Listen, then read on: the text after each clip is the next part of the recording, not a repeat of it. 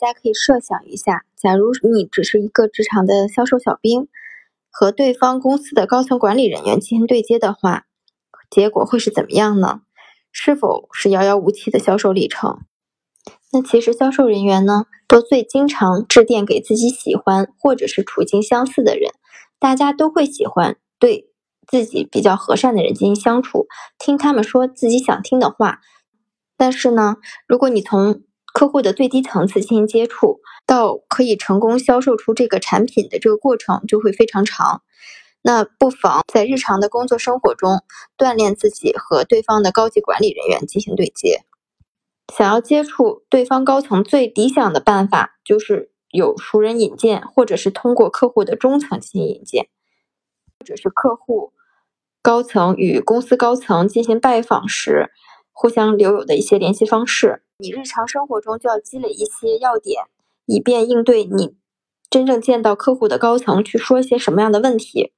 那对方的高层决策者最关心的问题。一点都不是你的公司、你的产品、你的解决方案，他们不关心运营层面的问题，他们的话题一般就是观念、战略、思想方面的问题。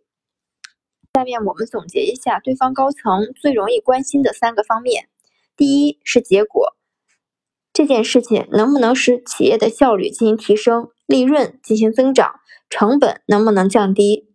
第二个是对未来的影响。那国家政策是否支持？市场趋势是否在转好？竞争对手是否有进行布局？等等等等，都会对他们进行决策，进行一定的刺激。第三个就是重大采购，这个投资回报还有对企业的成本影响方面，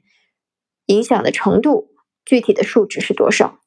一般对方的高层管理人员会非常的繁忙。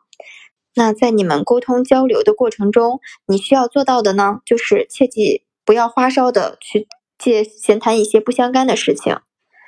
呃，不需要跟客户去谈论一些个人喜好或者天气等一些拉近距离的一些话题。这些呢，并不适用于高层销售。你要突出的是一些这件事能带来的收益，并且最好带有明确的数值，如提高或者降低成本的百分比是多少。尽量采用通俗的语言，而非一些绕口的专业术语。不要向公司企业高层大谈企业这个产品的技术方案、功能特点，因为他们并没有那样的耐心和时间去去细细的针灸这些事情。那民企的老板更关注的是价格，国企的领导更关心的是安全，外企的高层更关心的是品牌的影响力。那这些呢，都需要你事先做好功课。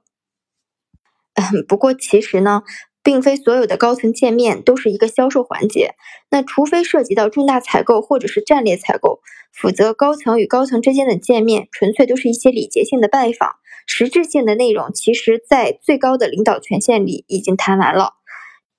那其实我们这个过程中只需要做到拜访的双方级别进行对等，不犯一些低级的错误，做好一个礼节性的回复就可以了。